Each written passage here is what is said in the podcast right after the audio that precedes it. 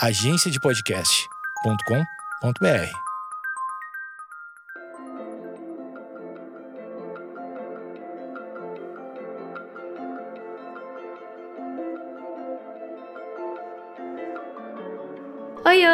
Sejam bem-vindos a mais um Dúvidas Cósmicas, o quadro da astronomia em meia hora que vocês perguntam e eu respondo.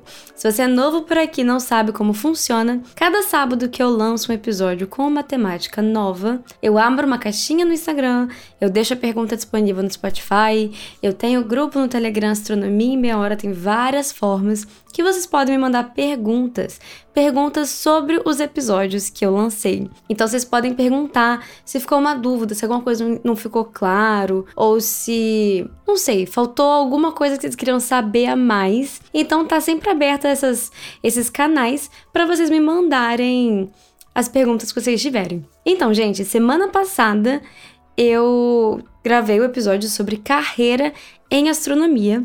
Vou dar aqui uma pequena desculpa porque eu tô no meio de uma mudança, vocês sabem. Aliás, quem não sabe, eu faço doutorado na ESO, então as coisas estão um pouquinho corridas, mas eu tô aqui fazendo o meu melhor para manter o podcast com a rotina de sábado, viu? Então, se você não conferiu semana passada, o episódio foi Astronomia como Carreira. E o que faltou falar? O que mais vocês querem saber? Eu tava super animada para esse episódio porque muita gente me pergunta, né, como seguir astronomia como carreira. Então eu vou fazer meu máximo assim para responder bastante pergunta hoje, viu? Então vamos lá, gente, logo depois da vinheta.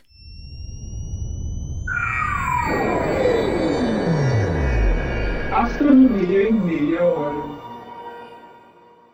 Gente, eu vou começar dizendo que algumas perguntas é, eu respondo no episódio da semana passada. Então dá uma corridinha lá, escuta, tenho certeza que tem algumas que eu consigo responder já com o episódio original. Me perguntaram, por exemplo, se licenciatura em matemática daria para fazer pós em astronomia, ou também licenciatura em engenharia de software. Eu nunca vi, eu particularmente nunca vi ninguém de engenharia de software migrar para astronomia, mas eu, eu acho que seria assim super possível, porque, bem, eu não sei muito bem como é a grade de engenharia de software por si só, mas Cara, tá mexendo com computador? Na, na minha visão hoje é, tá mexendo com computador, dá para migrar para astronomia. De novo, às vezes o caminho é um pouquinho mais difícil, tem alguns gaps que você precisa cobrir, mas eu acho bem possível sim. Eu já vi gente migrando de engenharia civil, engenharia de produção, que são engenharias que a princípio, né, não, você não esperaria um, uma pegada muito científica, e mesmo assim eu vi gente que se deu super bem nessa migração. Então, no episódio passado eu falei sobre migrações de outros cursos, como funciona a carreira acadêmica em si, se você faz astronomia, se você segue a carreira acadêmica, é, quais são as perspectivas de emprego, se você não conseguiu emprego como astrônomo, qual a perspectiva de conseguir emprego em outras áreas? Então, assim, corre lá, dá uma conferidinha. E se ficar alguma dúvida, tem lá o grupo do Telegram, Astronomia Meia Hora, que eu respondo o que ficou por lá, tá bom? Então, vou começar com as perguntas que eu recebi no Telegram. A primeira é do Rogério. Ele perguntou se não existe setor privado para astrônomo. Porque as opções que eu falei no episódio anterior é que astrônomos conseguem trabalhar no setor privado, mas geralmente tem um desvio de assunto. O dia a dia, o trabalho do dia a dia é bem parecido mesmo. Mas tem, assim, um desvio, é, né, do, do tópico. então, assim, não, não é mais um trabalho de astronomia. E a pergunta dele, pelo que eu entendi, é realmente assim: não tem um setor privado para astrônomo trabalhar? E ele ainda perguntou: não tem uma NASA da astronomia mundial que contrata astrônomos? Então, gente, a NASA ela tem investimento público do governo dos Estados Unidos, viu? A NASA não é um setor privado. Tanto que se você não for cidadão americano, você não pode ser contratado permanentemente, nem tem cargos de importância na NASA. Então, assim, realmente trabalhar como astrônomo no setor privado é bem mais difícil. Os setores que eu consigo ter em mente, assim, poderia ser de satélite, aeroespacial, mas aeroespacial e astronomia não é a mesma coisa, viu, gente? Aliás, é bem, bem diferente. Mas tem, assim, um ponto em comum que é a dinâmica. Então, você poderia ter astrônomos trabalhando com a dinâmica de satélites que já foram lançados e a manutenção desses satélites. Então, a Embratel, não, Star One, antiga Embratel, né?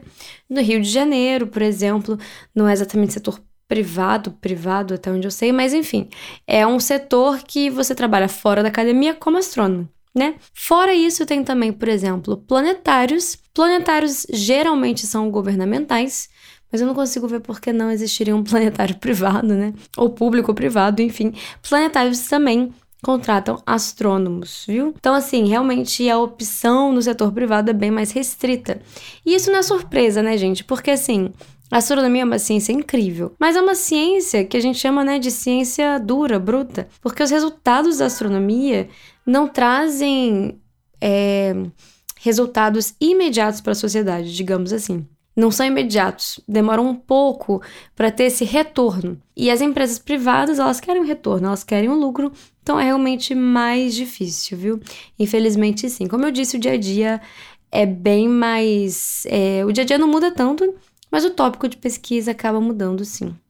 Então, é uma coisa para manter em mente, mas ainda assim, como eu disse, as pessoas que eu conheço que saíram da academia para o setor privado são super felizes e super realizadas também, viu, gente? Eu tive algumas perguntas em relação à idade. Então, me perguntaram se depois dos 30 é muito tarde, se eu recomendaria só para quem é mais novo. Gente, isso aí é uma questão muito pessoal. Aliás, eu já recebi várias vezes perguntas tipo: ah, você recomendaria eu largar meu emprego fixo que sustenta minha família para fazer astronomia. Não sou eu que vou fazer essa decisão, né, gente? Tipo, não tem, não tem nem como eu dar esse aval. Mas eu acho que o, o que é importante manter em mente é esse plano de carreira cabe na sua vida, nas suas perspectivas, porque assim, com tudo que eu falei no episódio passado, eu acho que é uma decisão muito pessoal. Você olhar e falar, tipo, ah, aos 30 anos, será que eu devia fazer astronomia? É uma decisão muito pessoal, porque é uma carreira longa que você não vai receber tão bem por algum tempo. Trabalhar e fazer a graduação ao mesmo tempo é possível, porém também é muito difícil. Por exemplo, astronomia na UFRJ, o curso é o dia inteiro, né? Então você tem que ter um trabalho bem flexível, porque tem dia que você tem aula de manhã, tem dia que você tem aula de noite, então assim, então assim, é no mínimo uma questão complicada e extremamente pessoal.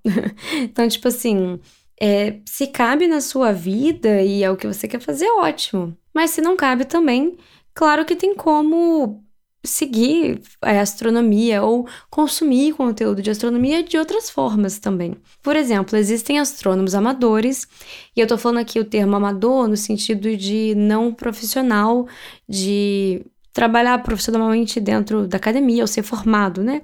Nesse sentido, tá, gente? Existem astrônomos amadores que colaboram ativamente com o campo de pesquisa, seja com a observação dos céus, monitorando possíveis é, novos asteroides, ou outra, ou às vezes até monitorando supernova. Então, assim, você tem a colaboração de astrônomos amadores. Então, se a astronomia é sua paixão, você quer colaborar de alguma forma, eu diria para procurar, talvez, um grupo de astrônomos amadores da sua região, da sua cidade. Existem vários por aí. E a pessoa e a galera sabe muito, muito, muito mesmo. E sabe muito mais no sentido até mesmo poético, de saber quais são as constelações, saber de quais são as efemérides do ano. Esse tipo de coisa eu não tenho contato com isso. Essa, esse lado da astronomia que é de entretenimento, digamos assim, eu não tenho contato com essa face. Na maioria das vezes eu tenho contato com isso por causa da divulgação científica. Mas o doutorado apertou um pouco, eu já não consigo mais me manter tão atualizada. Então, tipo assim, eu acho que essa é uma opção muito boa também. É, tem astrônomos amadores que são, assim, incríveis, sabem coisa pra cacete. Eita palavrão, desculpa crianças. É, tem astrônomos amadores que realmente assim, sabem muita coisa. E não é nem um pouco sabe, não é menos, é também colaboração para a área. Eu acho que toda colaboração é ótima.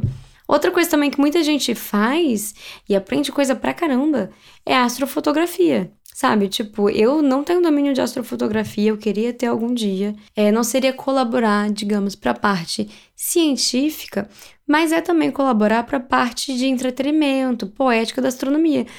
Porque a astronomia, ela não é só ciência. Eu acho que as pessoas têm que entender isso também. A astronomia tem a parte científica é a parte que eu trabalho, que eu colaboro. Mas a astronomia também pode ser sobre entretenimento, também pode ser sobre filosofia, também pode ser, sabe? Pode ser de tantas coisas, a astronomia tem tantas faces. Então, existem várias, é, várias frentes que você pode ter contato com a astronomia. Eu diria assim. Então, se você quer seguir de alguma forma, procura essas diferentes frentes. E como eu disse, ah, muito tarde começar aos 30. Cara, é uma questão muito pessoal. O que eu posso falar é que, uma vez que você acaba o doutorado na comunidade internacional, ninguém liga quantos anos levou ou quantos anos você tem. Ninguém liga para isso. Ninguém. Infelizmente, é, existem outros problemas, mas na comunidade internacional a idade definitivamente não é um deles. Então, assim, pô, acabou o doutorado com 40 anos, tá ótimo, sabe? É, isso não vai jogar contra você na maioria dos lugares. Talvez algum lugar aqui e ali sim, mas em vários lugares eu sei que não. Então, assim, se isso é a questão, é, eu te garanto que na maioria dos lugares, no, no contexto internacional, não seria um problema.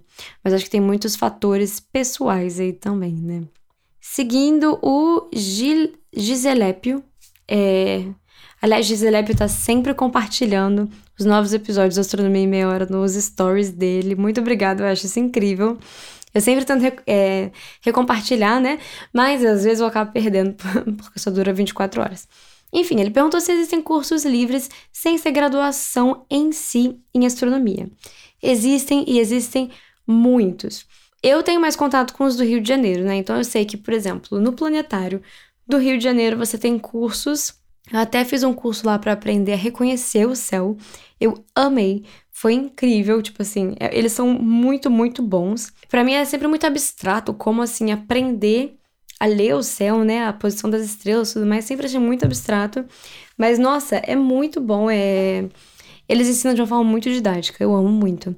Eu sei que o Observatório do Valongo tem vários cursos sempre tá tendo. Então, se vocês não conhecem, procura na, no Instagram, no Twitter, Observatório do Valongo UFRJ, eles estão sempre postando por lá. E eu também sei que aqui e ali a, o IAG da USP também tem alguns cursos. O IAG da USP eu sou menos conectada, mas eu também sei que tem. E eu sei que outros planetários, sabe, outros outros lugares também tem vários cursos, tem várias apostilas por aí. Claro, sempre bom ficar de olho para não cair em ladainha, né? Então, se for alguém com referência, com credencial de verdade, não mentindo ou inventando credenciais, então assim, existem sim vários cursos, eu recomendo muito. É sempre muito legal saber mais, né? Então, recomendo bastante. Esse do Planetário do Rio eu amei. E eu sei que os cursos do Valongo são muito bons, porque, tá, assim, as vagas acabam sempre muito rápido. Então, eu sei que são muito, muito bons. E é uma chance de visitar o Observatório do Valongo, né? Agora que a gente está voltando com as, as, os exercícios presenciais, né? Os eventos da vida presenciais. Então, eu, o Valongo acho que também está voltando agora a ter esses cursos de forma presencial. E o Valongo, para quem não sabe, é o, o instituto de astronomia mais antigo do Brasil. Então acho que sempre vale a pena né, visitar, conhecer. Tem também o museu das peças antigas, como era feita a observação do passado e tudo mais. Muito, muito bom conhecer. Fiz aqui meu merchan. o M. Borowski me perguntou se existe algum caminho para jornalista se especializar em divulgação científica, especialmente na área de astronomia. Eu achei essa pergunta muito boa. É, nesse caso já é um jornalista formado, né? Então eu sei, por exemplo, que a Fiocruz tem curso de divulgação científica, mestrado de divulgação científica, tem também especialização. Eu fiz um curso rápido de divulgação científica, completamente online, com a Fiocruz, mas eu sei que eles têm mestrado também. Então esse é um dos caminhos, você tem tem tido cada vez mais, né, essa especialização em divulgação científica. Eu também sei que tem alguns cursos que têm é, jornalismo científico, que eu acho que é uma coisa assim que está faltando demais, que são jornalistas, pessoas que sabem comunicar e sabem comunicar ciência. Isso eu acho que falta muito. Eu, por exemplo, sou cientista, então eu falho muito na comunicação, porque isso não é uma, uma habilidade que eu aprendi Então, assim, muita coisa por instinto e eu falho muito aqui e ali.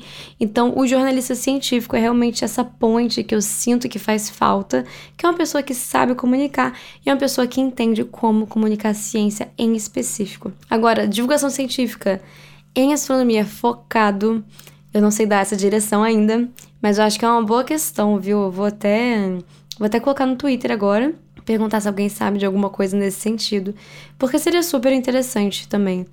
Claro que o curso né, deve se adaptar para quem já é jornalista, quer fazer divulgação em astronomia, ou quem é astrônomo e quer fazer divulgação é, com esse embasamento jornalístico, né? Então, assim, é muito interessante, eu acho que está faltando bastante esse braço, né?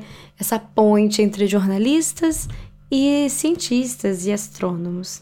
Gente, a última pergunta de hoje é se no curso de astronomia tem matérias de filosofia. No curso de astronomia da UFRJ, no Valongo, eu tive sim uma matéria de filosofia que eu absolutamente amei. Chama Evolução do Pensamento Astronômico. Nossa, eu acho que foi uma, foi uma matéria, assim, completamente fora da minha zona de conforto. Eu fiz com o professor Gustavo Porto de Mello. Talvez algumas pessoas conheçam, porque ele faz bastante divulgação científica, especialmente em astrobiologia. Tem bastante vídeo dele no Twitter, ele é muito, muito bom. Então eu fiz essa matéria com ele e foi, nossa, foi muito legal.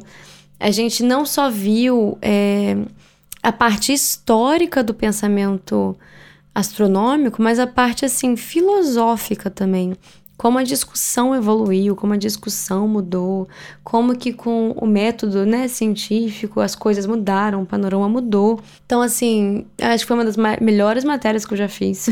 eu com certeza faria de novo. Eu queria ter essas aulas gravadas, só para eu assistir, assim, de entretenimento. Aliás, Gustavo, só faz um canal no YouTube, por favor, e põe essas aulas lá.